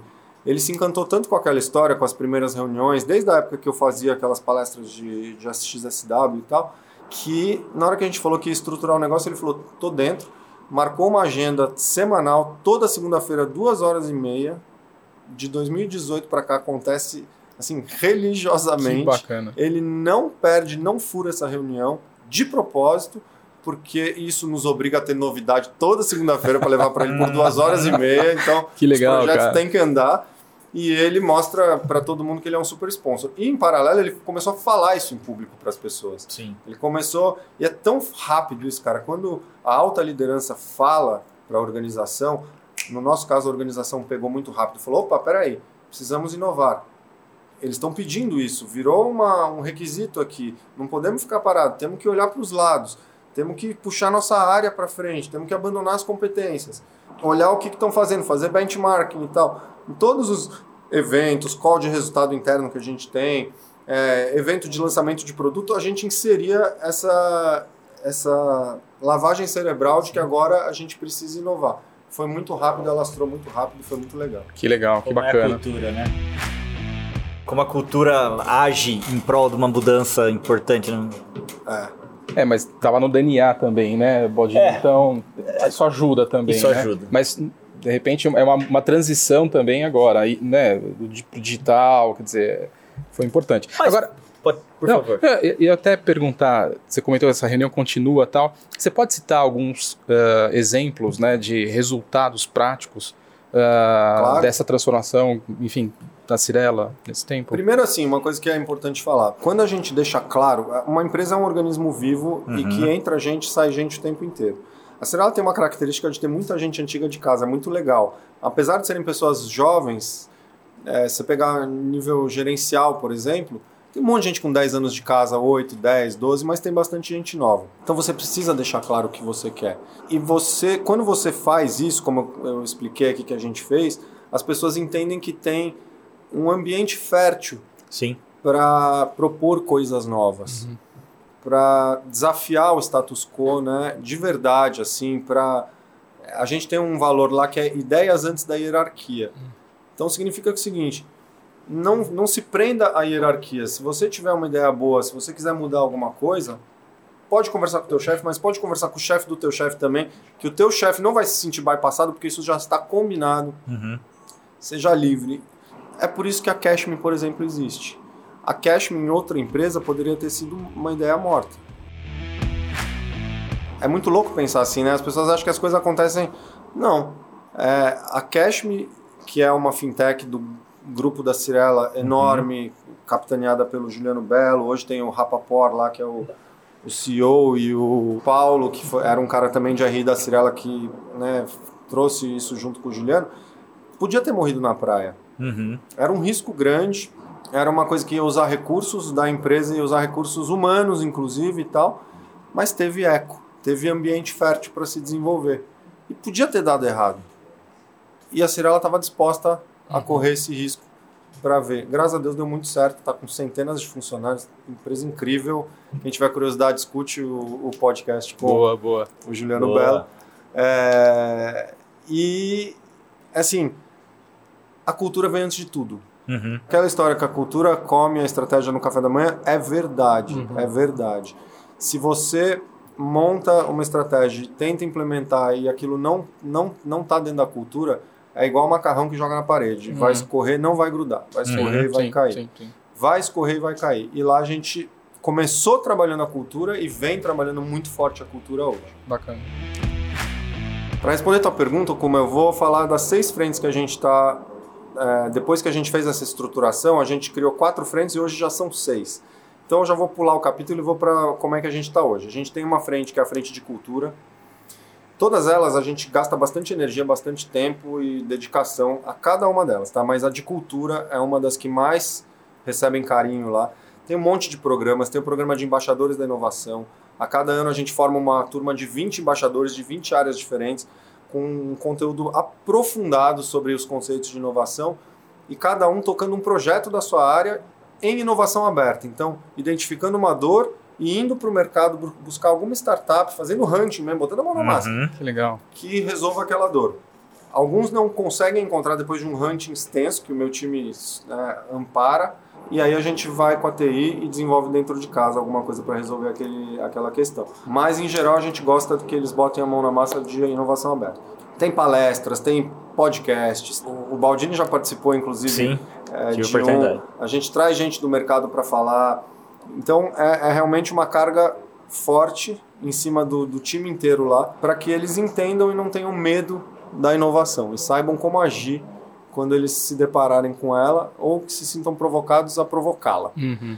Segundo pilar é de transformação digital propriamente dito. O que, que é isso? A gente define áreas da empresa que a gente quer transformar digitalmente. E aí é uma decisão que é uma decisão colegiada né, é, da liderança de um comitê que fala, bom, a área que mais está precisando agora é vendas, é marketing, é engenharia, é terrenos. E não dá para fazer várias ao mesmo tempo porque é um trabalho um pouco mais profundo. Aí a gente vai nessa área, mapeia a jornada inteira da área. Vou dar um exemplo, engenharia. Foi agora de 2021. Pegamos desde a hora que eles recebem o terreno até a hora que eles entregam o prédio. Mapeamos essa jornada inteira e identificamos 150 oportunidades de melhoria barra dores. 150. Não, porque o processo também é, cara, É, pegar é o muito terreno longo. até a entrega. Sim. É muito longo, são três marcas, são três padrões, né? alto padrão, médio padrão e econômico, três métodos construtivos. Foram várias reuniões com toda, todos os líderes da engenharia do Brasil, são regionais diferentes também e tal. E aí não dá para resolver 150 problemas. Então a gente prioriza, prioriza, prioriza, chegamos a oito. E é legal porque assim, quando você chega a uma você começa a desenhar esse canvas, algumas coisas se conversam. E às vezes com uma solução, Você resolve como lá. a implantação do BIM end-to-end, por Uhum. exemplo, Uhum. é, você já resolve um monte de coisa ali.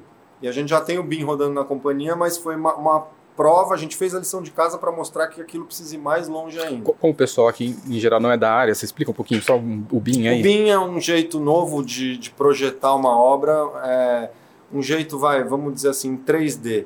Então, imagina, o BIM na verdade é uma metodologia, ele não é só um software, né? Uhum. Ele é uma metodologia bem complexa e bem completa de fazer uma obra, mas para explicar de um jeito mais didático assim, você tem o projeto estrutural das lajes do prédio, né? Você tem o projeto hidráulico, elétrico e um se sobrepõe ao outro, porque você vai ter que fazer as furações na laje para passar os canos. Uhum. E os canos são definidos pelo elétrico e pelo hidráulico. O BIM, ele joga isso no modelo 3D que encaixa um em cima do outro e te mostra, fala, olha, esse projeto estrutural está com os seguintes erros. Não tem o furo para passar esse cano, não tem o furo para passar esse cano. E aí você corrige os projetos e na hora que vai para a obra está tudo certinho. Porque acontecia de ir para a obra um negócio, chega lá e fala assim, putz, vai ter que fazer mais furos na laje, porque não previram esse cano aqui Uhum.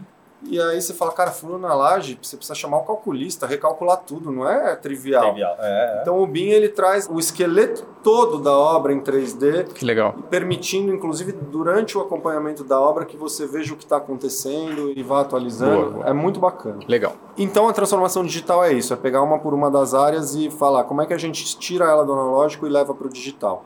Mesma coisa para terrenos, mesma coisa para vendas, marketing que a gente fez ano passado, um trabalho bem intensivo.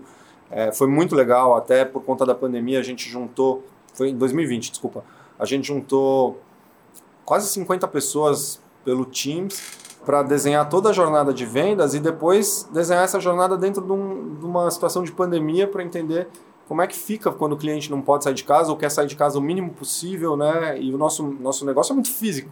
Sim. Disso saíram 40 ideias que a gente começou a prototipar e das 40 ideias saíram 13 projetos que foram de fato para a rua, ou com startup ou desenvolvidos dentro de casa Legal. e que mudaram a nossa área de vendas. O corretor hoje ele é muito mais tech, é, ele tem ferramentas mais tech, ele tem a visita guiada no decorado virtual e tal, até o onboarding do cliente, para depois que ele define que ele vai assinar, toda a parte de entrada de documentação e geração de contrato, tudo Digitalizado. digitalizado. E isso foi um resultado de um, de um esforço de transformação digital. Terceira frente, então, cultura, transformação digital. Dados. Dados, assim, a gente começou a mexer mais pesado há dois anos. Começamos criando um data lake. Uhum. Esse data lake, a gente fez um super mapeamento de todas as origens de dados da Cirela. A Cirela é um animal grande, né? Uhum. São 5 mil funcionários, 45 áreas lá, se eu não me engano, que geram dado pra caramba. E que muitas já trabalhavam com dados, contratavam uns analistas de BI para ter relatório e tal, mas tudo Descentralizado. centralizado. Uhum. Data Lake, os riozinhos que desembocam no lake são as fontes de dados todas, internas e algumas externas.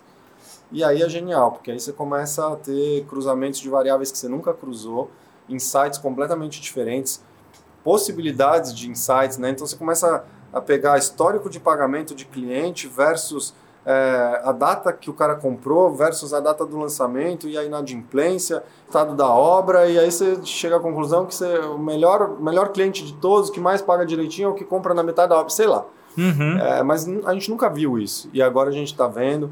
O Data Lake alimenta muito os processos de transformação digital. Por exemplo, terrenos. A gente agora está comprando terrenos usando dados, muito mais dados. Né? Eu imputo os dados que eu quero, onde eu quero, ele cospe as possibilidades de Uhum. integração de terrenos disponíveis no mercado. É, e, e dados, assim, além de ser uma área, a gente está agora transformando numa cultura também. Legal. A ideia é que a empresa não tome mais decisões sem ter os dados em cima da mesa Para que ajudar ela- a embasar. e que ela gere esses, esses insights de novos negócios com base nos dados que a gente tem em casa. Que legal. A gente está só no começo dessa jornada, mas ela é divertida e é- a gente está assim. Aí eu puxo lá as coisas daquele. Quando eu mexi em banco de dados lá de trás e tal, tudo vai voltando. né? Muito legal. Quarta frente, relacionamento com o ecossistema de empreendedores e startups. Muito forte. Uhum. O Juliano Belo foi um dos caras que ajudaram a fundar o Meet Hub, que é o nosso hub, é, que eu digo nosso, é, a gente é fundador e mantenedor, Sim. mas tem várias empresas, inclusive a Superlógica, Superlógica tá junto. que está junto lá no Meet Hub, que se propõe a fomentar o empreendedorismo nesse, nesse meio de PropTechs, Construtex. Não tinha uma, uma força que atuasse nesse segmento, como tinha nas fintechs, por exemplo. Isso que eu estou falando lá em 2017, 2018, antes de existir o Meet Hub. Uhum. É, esses caras estavam por sua conta e risco, assim, né? Empreendedores que se lançavam no mundo. Agora, eles, quando eles se aproximam do Meet Hub, eles encontram lá grandes corporações que eles querem endereçar no, Uhum. no É. negócio deles, é, que estão ali dispostas a dar mentoria, ajudar a lapidar o produto, comprar, né, serem clientes, contratar como fornecedor, investir. Uhum. E do outro lado, as corporações estão ali vendo o berçário das ideias, né? Gente muito boa, gente que consegue desenvolver tecnologia rápido. Uhum. É, e essa tecnologia você consegue comprar rápido também. Então Legal. é uma super geração de valor para os dois lados o Meet Hub. Muito legal. E a gente gosta muito de ser um, um dos mantenedores mais é, atuantes lá dentro. E ele é uma das frentes que a gente usa para se relacionar com, com as startups, mas tem outras Uhum. também. É, a gente tem a Ace, que está junto com o Cássio Espina com a gente, a gente tem a Endeavor, a gente tem uma plataforma própria nossa, que é o Next Floor, que é uma plataforma que os empreendedores se cadastram lá e colocam os dados e o que fazem. A gente começa a, a ter um banco de dados de, de PropTex e Construtex que a gente usa bastante. Então, o nosso relacionamento é bem intenso. A, a Cirela já ficou até conhecida nesse meio, então a gente Sim. acaba sendo procurado por muita gente também. Muito legal. E procura muita gente, troca com muita gente. A gente é super aberto. Essa é uma outra dica para quem tem empresa, para quem está tá numa empresa estabelecida e tal. Sejam abertos, conversem com as pessoas, recebam as pessoas e deem feedbacks sinceros. Invistam tempo em conhecer gente que está empreendendo no seu setor, trocar. Não é mais só competition, tem muito co-petition Uhum. também. A gente se junta com os antigos competidores para fazer coisas juntos Uhum. e com novos empreendedores também.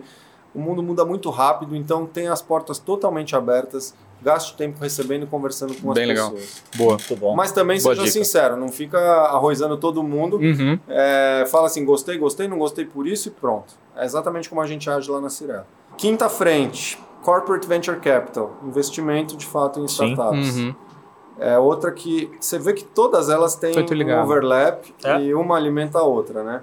Então, lá dentro de casa, quando a gente faz transformação digital, quando a gente faz as provas de conceito lá no programa de embaixadores e com startups, inovação aberta, a gente começa a conhecer as startups, começa a ver, né? Algumas brilham o olho, falou, opa, esse Aqui. cavalo aqui é o cavalo que eu quero montar em cima, que ele é um ganhador.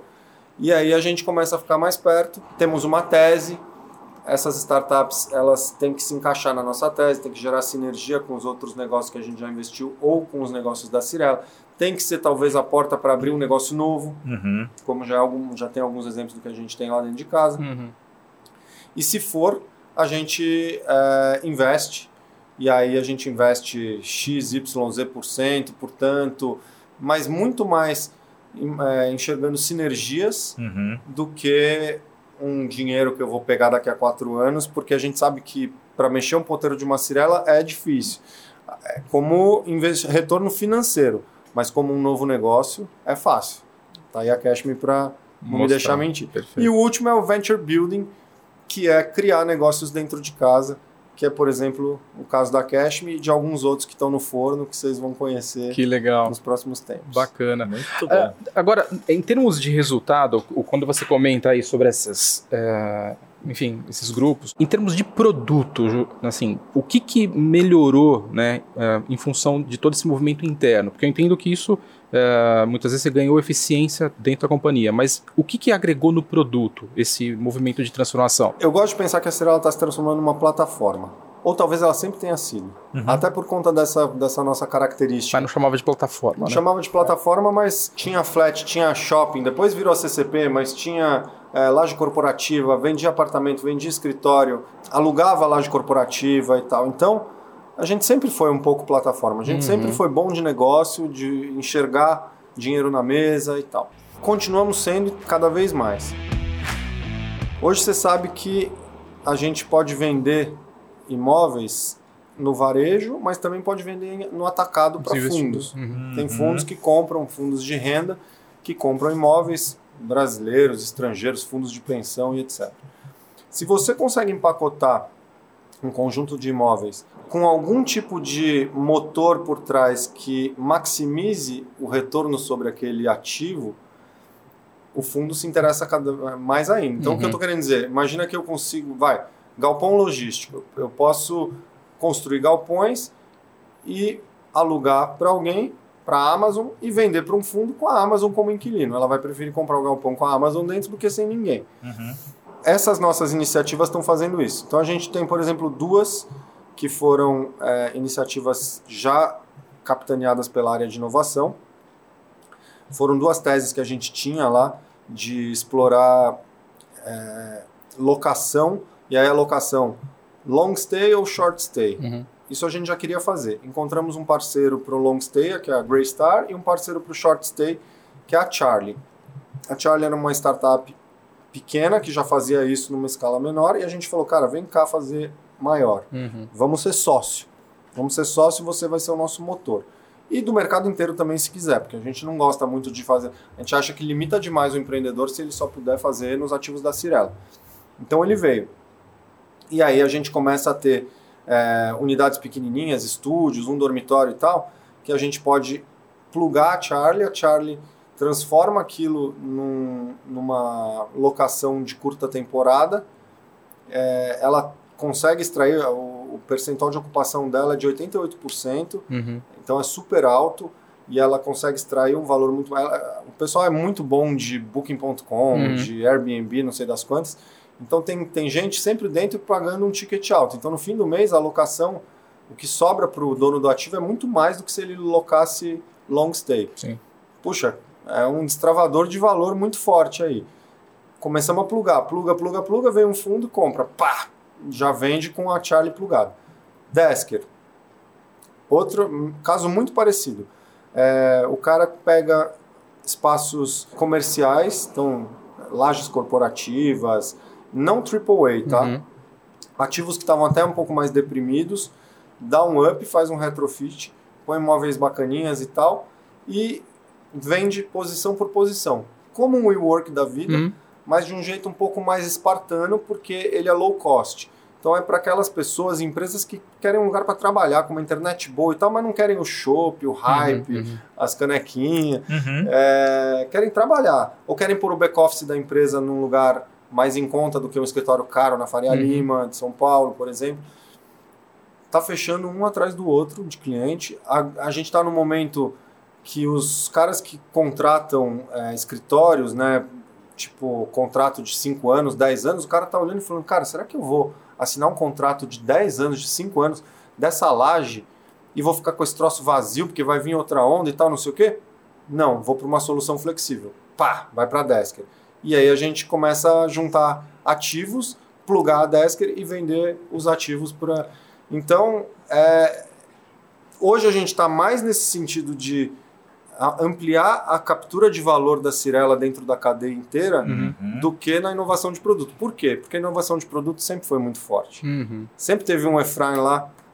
Tocando a turma, levando para Dubai, levando para Europa, levando para tudo quanto é lugar, vem nos hotéis mais legais do mundo e Se tal. inspirando, né? Então o produto nosso já é o máximo. Legal. É, mas quando você fala e pensa que o teu prédio, que a, a tua, o teu produto é uma plataforma, eu que sou bobinha, que eu comecei a olhar, eu falei, cara, ele, ele deixa de ser transacional, ele pode virar uma recorrência violenta com inúmeras coisas. sim, sim, né? sim, sim, sim. Agora, eu tenho certeza que vocês já estão olhando para isso muito mais que a gente É. aqui. É que eu comecei a falar, cara, olha o tamanho É que isso muito, pode. né? É. O CAC A proporção. você já gastou, eu sempre falo isso, né? Exatamente. O CAC já foi, o custo de aquisição de cliente, a gente já está com o cliente em casa. Por que não entregar mais valor para ele quando ele precisa e capturar mais valor para Exato. muito legal. Agora, uma curiosidade, você falou muito de dados aí, tudo, né? Que é teoricamente recente, mas você está né, brilhando aí os olhos quando você consegue chegar a algum- alguns dados, é, alguns insights. Mas é, quando a gente olha, por exemplo, o produto, né, em geral um residencial, né, é, como consumidor, né, é, tem muito dado que depois que o produto é, é entregue, né, é, para o cliente, né, que ele mora, que ele começa a vivenciar dentro do condomínio, né, usar os ambientes da- da- do condomínio, tudo da casa, é, ali também tem uma riqueza de dados. Né? Com a Charlie, que você deu o exemplo, putz, ela está ali gerenciando, está dentro do grupo, você consegue pegar. Como é que a Cirela consegue ter acesso, ou, ou se é que tem acesso, para também retroalimentar é, a área de engenharia de produto, enfim, existe esse trabalho? Esse trabalho ainda é versão 1.0. Tá. Aqui a gente trabalha com a verdade. Opa. A gente faz pesquisa, a gente sempre escutou muito o nosso consumidor, a gente é muito próximo, a gente gosta de criar uma relação e com todos os níveis, né? Da Vivaz ao altíssimo luxo da Cirela, a gente gosta de estar muito perto. A Cirela tem na cultura dela essa história da barriga no balcão, em Uhum. todos os momentos. A gente é de sair pro escritório, do escritório e ir para a rua e conversar com as pessoas, eh, sempre fomos. Então a gente faz muita pesquisa, traz muito de volta, mas é ainda 1.0 que eu digo porque é escutando o que Uhum. as pessoas Uhum. dizem e não é, é, com algum tipo de assim, ah, eu, eu vi que nesse prédio aqui as pessoas vão na academia três vezes por dia, no outro não, essa aqui usa muito a churrasqueira, o outro não. Isso a gente ainda não tem, Uhum. mas estamos caminhando para. Tá aí É uma, das boa dica para no startup, então, né? Ah, tá Ah. certo. Boa. Cara, assim, muito, muito legal, Savai, aquilo que você trouxe, a clareza que você trouxe, desmistificando o, o, o que é uma transformação digital, como vocês implantaram ali, o passo a passo e quanto é relevante hoje para o negócio da Cirela ter transformação digital sendo pensada dia após dia ali, sendo e permeando a organização como um todo. Mas quem pensa transformação digital olha para frente. E olhando para frente, o que é que você vê? O que, o que, o que você está acompanhando no mercado que, que pode chegar no mercado imobiliário é, com muita força nos próximos anos é, e, e pode mudar muito da forma com que a gente se relaciona com o imóvel ou vive o imóvel? Vou voltar um passo, porque na tua pergunta eu me dei conta do seguinte. Eu falei bastante da transformação digital, mas eu falei que a Cirela fez por conta de um incômodo de algumas pessoas, e a gente começou trabalhando a cultura, mas a gente trouxe consultores. Uhum. Consultores não são acessíveis para qualquer empresa, né? E eu acho que não é o único jeito de fazer. Eu queria voltar um pouquinho. Legal, legal. Porque se eu estivesse escutando, eu ia querer esse tipo de dica. Tá, tudo bem, lindo o que vocês estão falando, mas e aí? O que, que eu faço? Como eu faço? Boa. Melhor ainda. Boa. E eu, Uma pergunta ganha duas. mas eu não esqueci da outra metade.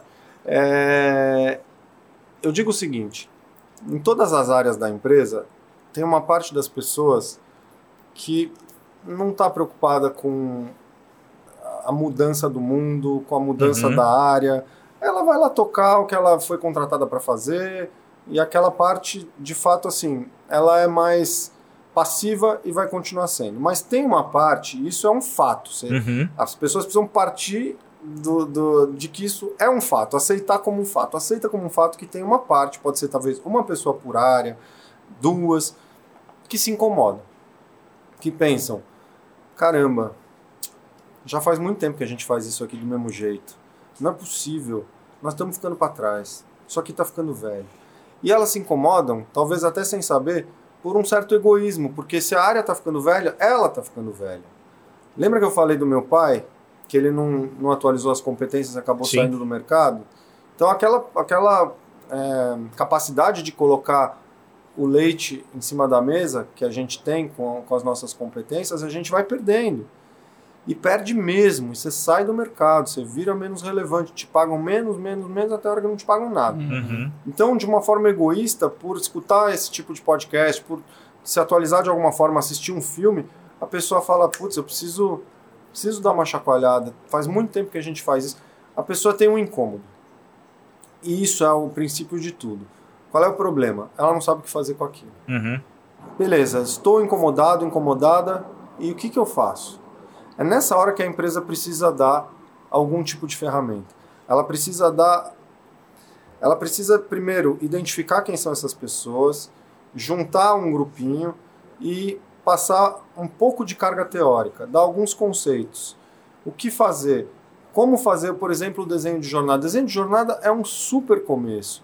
Você está incomodado? Tá bom, vamos desenhar a jornada? O que, que a sua área faz?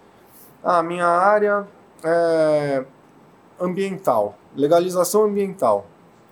Tem isso desenhado? Qual é o processo de vocês? O que, que vocês fazem? Ah, a gente recebe o terreno, daí a gente manda um cara lá para ver se tem contaminação, daí contrata um cara não sei o que, que tal. Pô, legal. Cara, põe isso no papel e olha para isso. Você já vai identificar aqui oportunidades de melhoria. Você vai identificar as tais das dores, entendeu? Isso é mais legal se for bem conduzido. Então, por isso que eu falo da carga teórica. Ensina alguém a conduzir esse Uhum. processo de, de desenho de jornada. Tenho certeza que vai identificar um monte de coisa, como a gente fez na engenharia lá. Uhum. Prioriza. Prioriza com base no que vai gerar mais impacto. Não no que é mais fácil de fazer e tal. O que é mais fácil às vezes é bom, porque é o tal do fruto low hanging fruit Low lá, hanging né? fruit. É, é um negócio que você vai conseguir mostrar resultado rápido, mas tenta priorizar o que vai gerar impacto e aí faz um teste. Tal do MVP, Uhum. piloto, é, POC, o que você quiser chamar, mas assim, combina com a empresa que você vai pegar uma graninha, vai pegar um tempinho e vai fazer um teste por três meses de resolver aquela dor de algum jeito. E aí é, em- empreende isso, tem, tem material na internet, estuda um pouquinho, é, coloca isso em prática para ver se você consegue. e ver quais são os resultados que acontecem. Depois que você teve, se você tiver bons resultados, pensa como é que você vai fazer o rollout disso Uhum. para que de fato isso mude a chave da área. Ou se você não teve bons resultados, divide com todo mundo por que, que não, tenta entender com o processo. Esse é o jeito mais simples que eu consigo né, passar para as pessoas e para os empreendedores que estão escutando a gente de fomentar a inovação. E dá muita publicidade para isso. Fala, cara, você viu o que que a Francisquinha fez lá? Nossa, que legal, ela tentou um negócio diferente. Puxa, deu certo, yes. Puxa, não deu certo. Ninguém mandou ela embora, ao contrário. Estão dividindo aqui o porquê que não deu certo. E aí faz com o outro, faz com o outro, faz com o outro. Então, é, começa, tem que começar e, e tirar esse incômodo, tirar o- a barreira das pessoas. O incômodo é bom. O problema é ela bater numa barreira e não saber para onde vai. Uhum. Sim. Muito bom. Agora fala de novo a pergunta para eu responder a outra metade. Ah, eu quero saber, você, trabalhando com transformação Ah, o que que digital, que, que você está vendo? O que, que vai acontecer? O que, que vai acontecer? Ou pode acontecer, Vamos né? falar Ninguém é futurólogo de aqui. metaverso? Boa, Bora. boa. Vamos lá. É, eu não sou um expert, não sei se alguém é já um expert Não. no metaverso. Talvez o Zuckerberg, né? Não sei também, porque já me falaram que o metaverso dele não é exatamente como vai acontecer. Mas eu posso dividir um pouquinho aqui o que, que a gente está estudando lá na Cirela e até onde a gente já foi. Boa. Uhum. Eu acho assim. é, vou, vou por partes, né? Tão, tão complexo esse negócio que é difícil até de, de organizar as ideias. Mas redes sociais não existiam 20 anos atrás, ou 10 anos atrás, talvez. É, se alguém dissesse para você, ô Kuma, você é casado, ok, mas supondo que você fosse solteiro, não precisa mais ir pra boate, cara. Daqui a 10 anos você não vai mais sair de casa pra paquerar. Ah, como que não vou? Não vai, cara. Você vai ter um perfil público, ou quanto público você quiser que ele seja. Você vai contar lá e aí vai vir um algoritmo que vai dar match é, de algumas pessoas pra você, e você vai marcar um encontro, a pessoa vai vir na sua casa, ou você vai num barzinho tomar um café, você vai falar, não, não é possível. Foi rápido e a gente já se acostumou de uma tal maneira que. Então, rede social hoje, enquanto a gente está aqui fazendo esse podcast, as pessoas podem ter entrado e saído da rede social 10 vezes. Com certeza. Do LinkedIn, do Instagram, do Tinder, do Facebook, do TikTok, do, sei lá, do Clubhouse. São redes diferentes com propósitos diferentes. Mas em todos eles a gente interage um pouco. Poucos a gente é só espectador. Na maioria das vezes a gente interage, a gente dá as Uhum. nossas opiniões. Então, a gente fica entrando e saindo desses mundinhos o tempo inteiro. Já virou uma extensão do nosso corpo. No LinkedIn, por exemplo, a gente vê o que, que as- os nossos conhecidos, ou nem, nem conhecidos, mas pessoas que a gente admira e tal, estão fazendo profissionalmente. É, o que, que eles conquistaram, a gente procura emprego, a gente se põe à disposição. Beleza.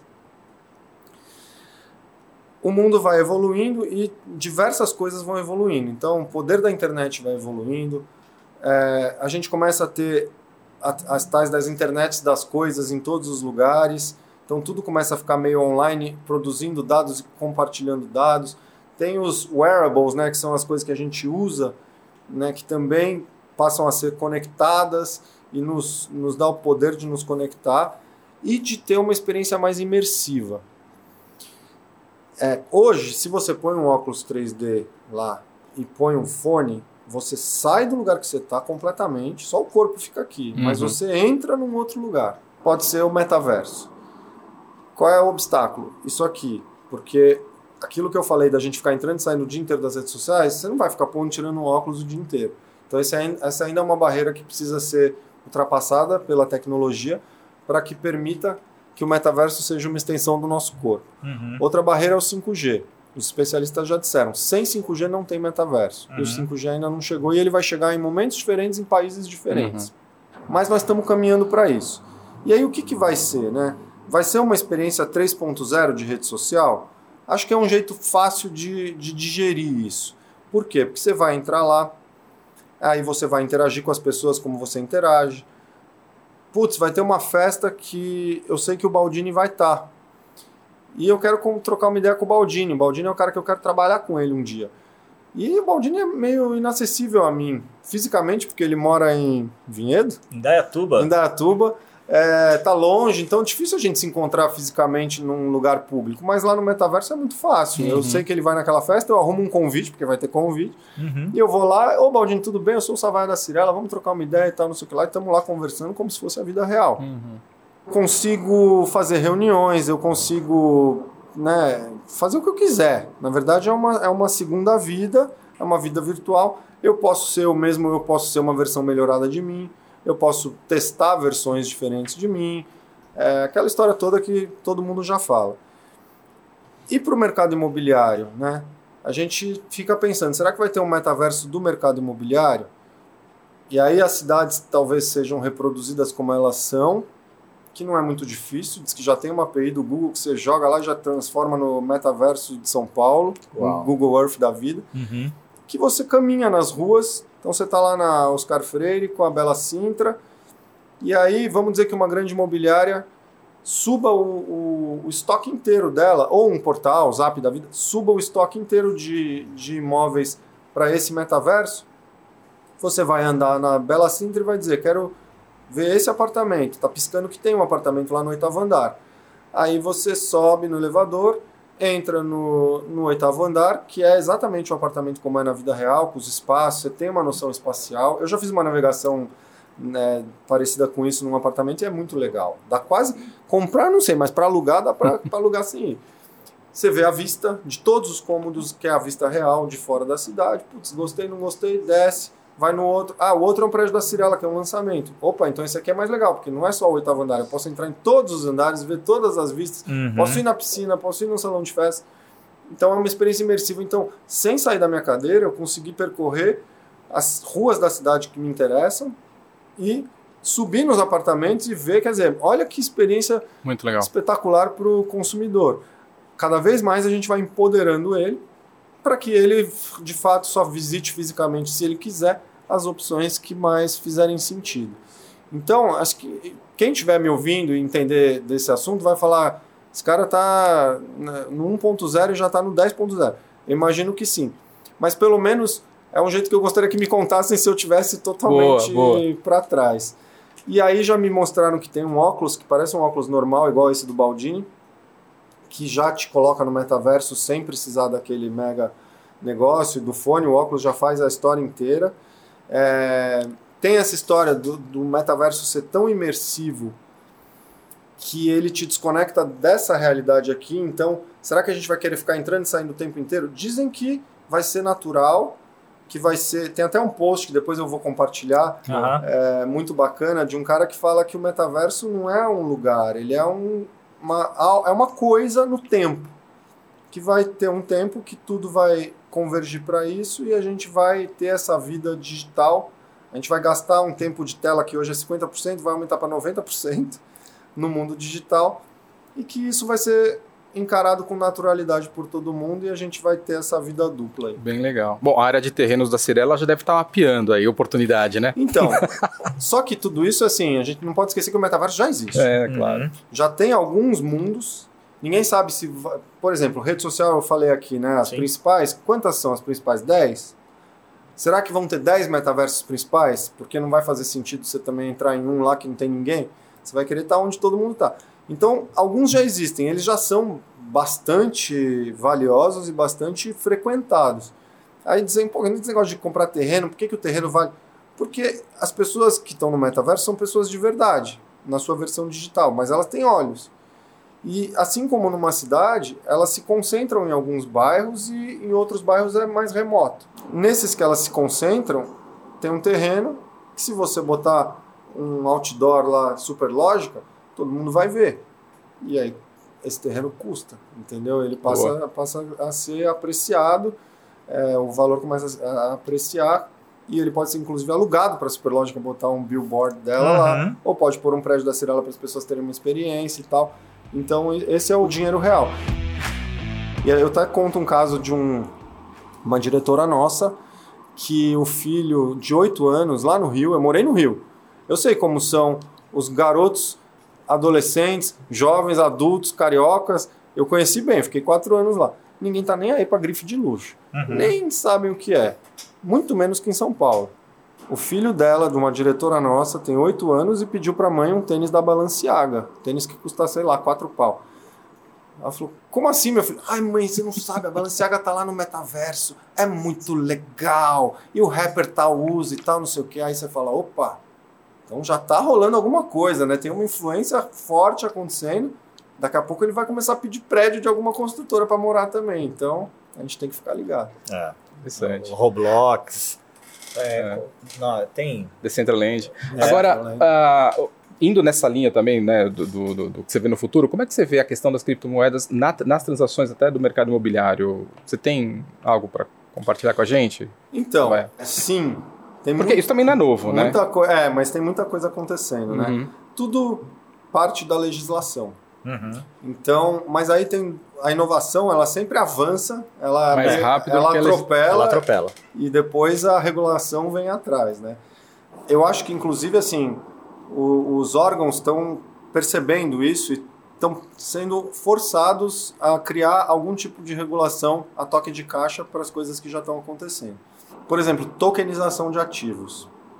O que, é tokenização? É você, ao invés de vender alguma coisa integralmente, você fraciona ela em X tokens, mil tokens, 100 tokens, 10 mil tokens, e a, o- a pessoa pode comprar um token, 10, 20, 30, 50.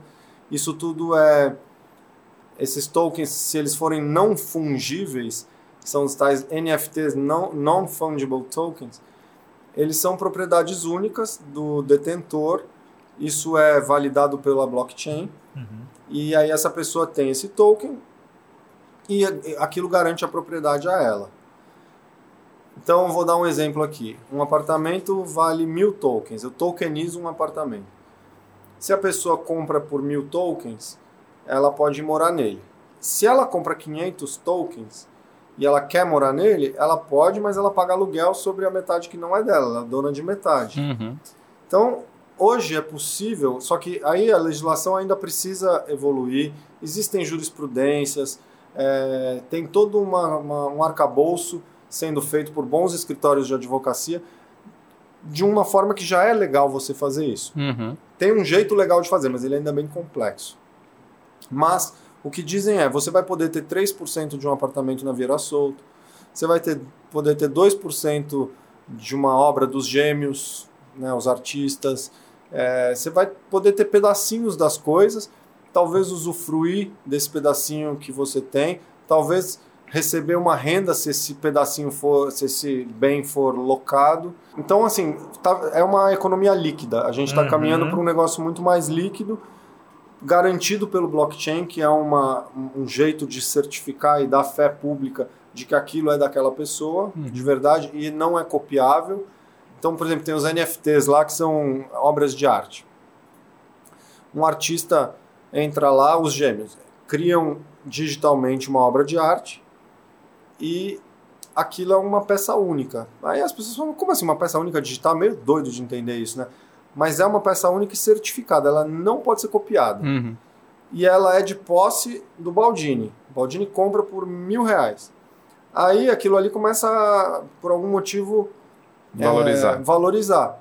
E o Baldini pode vender por dois mil reais semana que vem, pegar esse dinheiro em criptomoedas e botar no bolso dele. É um dinheiro da vida real. Ele pode converter numa, numa corretora, ele converte para reais, para dólar, para o que ele quiser, e põe no bolso.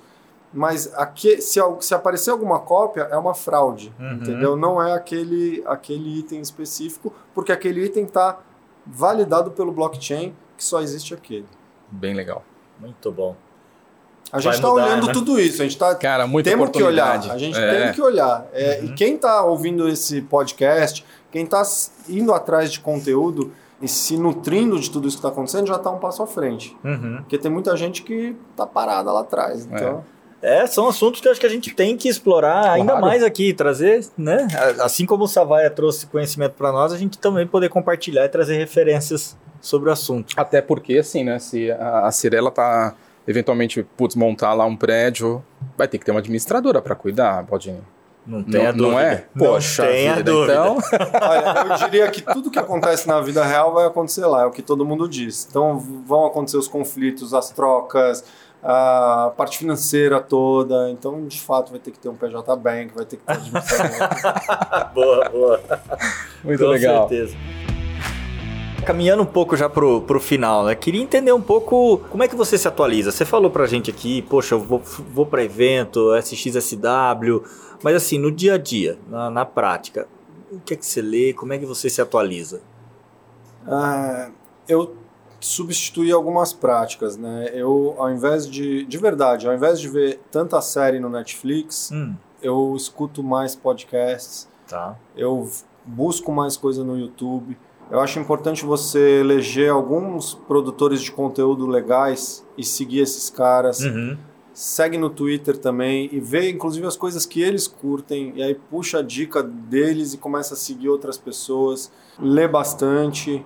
Eu leio muito e eu leio tudo que é tipo de coisa. Até porque assim, livro é, de negócio e tal, à noite é, são três páginas você capota, né? Então, É, não, é terrível. eu leio muito romance também, mas eu leio coisas legais. E esses eventos, que são um super investimento, para mim eles valem muito a pena. Uhum. São caros, né? Então você tem o de Lisboa, você tem o de Austin, você tem o de Nova York, você tem alguns grandes eventos mundiais e eles têm uma super curadoria. E assim, você desliga do teu trabalho como se você estivesse de férias, você vai para lá e você vai passar sete dias assistindo palestra e uma vez por ano. Então, isso já é uma, uma- um jeito muito legal de se atualizar. Porque dali, tem gente que sai mais ansiosa. Eu, não. Eu saio com alguns caminhos. Uhum. Aquilo me ajuda a escolher.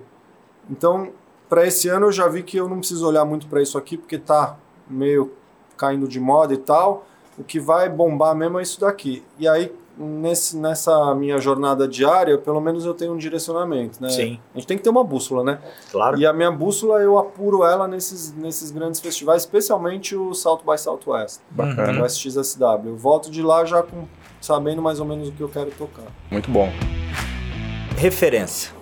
Empreendedor brasileiro precisa de referência. Espero que a gente esteja criando boas referências aqui, trazendo assuntos e tudo mais.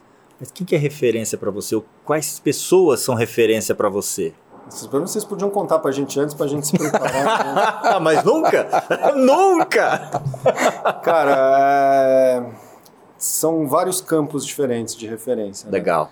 É muito clichê falar que o seu Eli, o Efraim, o Rafa são, mas é verdade. Uhum. Eu convivo com eles no meu dia a dia e eles são pura inspiração, assim, por conta do, da entrega ao trabalho e ao fazer o bem. Legal. É muito genuíno isso neles. É uma família que nem usufrui da, da riqueza que acumulou, né? É, é um trabalhar muito mais para devolver do que por qualquer outra coisa. Tem até a gente foi para Israel numa para conhecer uma, uma- algumas iniciativas de, de, de inovação lá, eu e o Efraim. E a gente teve com um cara lá que é muito amigo do seu Eli há muitos anos. Ele estava contando que o seu Eli foi é, pela primeira vez na vida com 65 anos ele foi de executiva para Tel Aviv, que é um voo de 15 horas, né? Uau. É, E ele é de exato. econômica. Uhum. Ele e a, e a esposa dele. Chegaram lá e esse amigo foi receber eles no aeroporto e falou: E aí, como foi a experiência? Não gostei.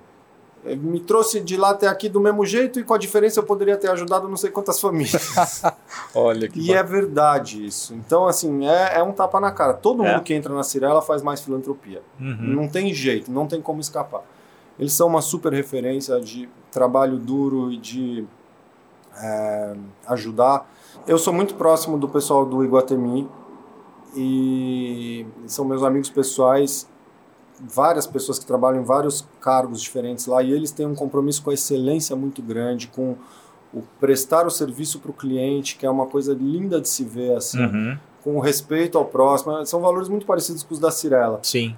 Mas lá como eles lidam com um público recorrente o tempo inteiro, né, é, eles têm diversas práticas e tal, mas tudo isso muito arraigado na cultura também. Então eu aprendo muito com eles.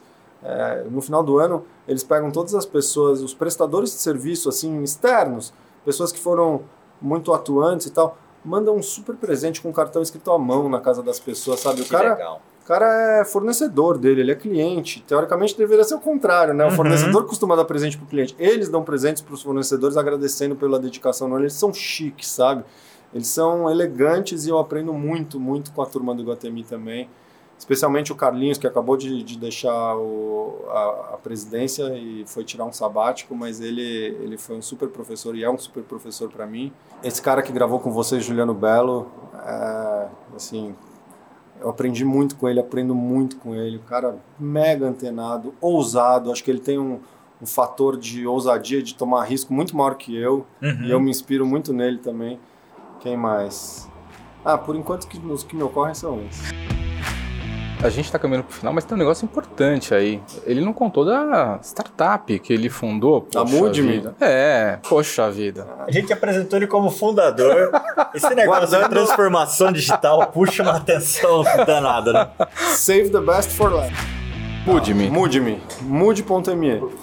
A Moodme surgiu de uma observação minha, e aí volta a história da curiosidade.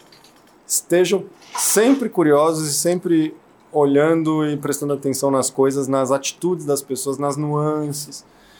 E eu via que muita gente, até pela minha experiência em vendas e tal, realmente fui em muitos plantões de venda, sentei muita mesa de cliente e vi muito cliente indo embora com vontade de comprar, mas sem dinheiro para dar entrada. Uhum. Que a entrada, a parcela o cara aguenta pagar, Uhum. mas a entrada é mais pesada.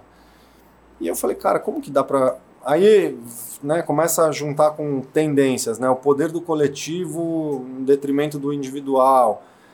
O coletivo traz, né, abre muito mais portas, dá muito mais poder e tal. A gente conversa bastante, né, sobre Sim. isso. E aí eu falei, quais ocasiões que a pessoa conseguiria juntar a sua bolha ali para receber essa ajuda que falta para comprar um imóvel, né? Aí eu pensei no casamento.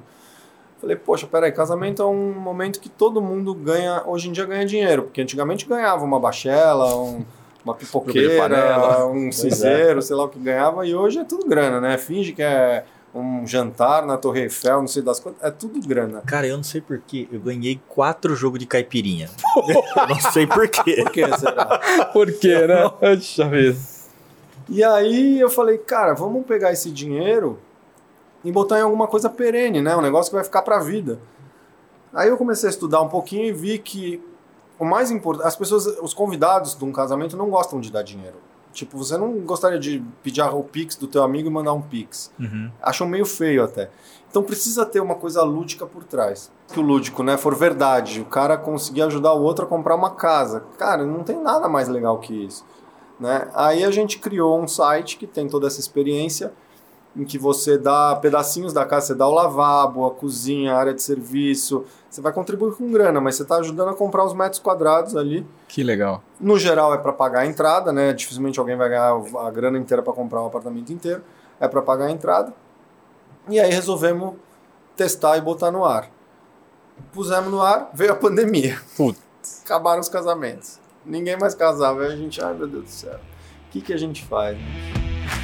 Aí entramos no programa de aceleração lá da Futurize, aprendemos pra caramba. E é muito legal porque é, a gente passou a ter um laboratório. A Moodme ela virou um laboratório de uma área que está o tempo inteiro olhando startups para plugar no negócio, para investir, e aí você conseguir vestir, de, literalmente vestir o sapato de quem está do outro lado e sentir né, as dores e os prazeres, sensacional. E aí começamos a tentar pivotar e trazer outras coisas e testar. E aí a gente começou a ver que tinha um público que estava gostando, que era um público que não ia casar. A gente falou, bom, quem vai casar a gente não vai conseguir. É, Quem mais poderia querer uma vaquinha para alguma coisa? A gente falou, putz, nosso nome é Mudme, né? Tem muita gente se mudando, tudo bem, a pandemia as pessoas não estão casando, mas se mudando elas estão.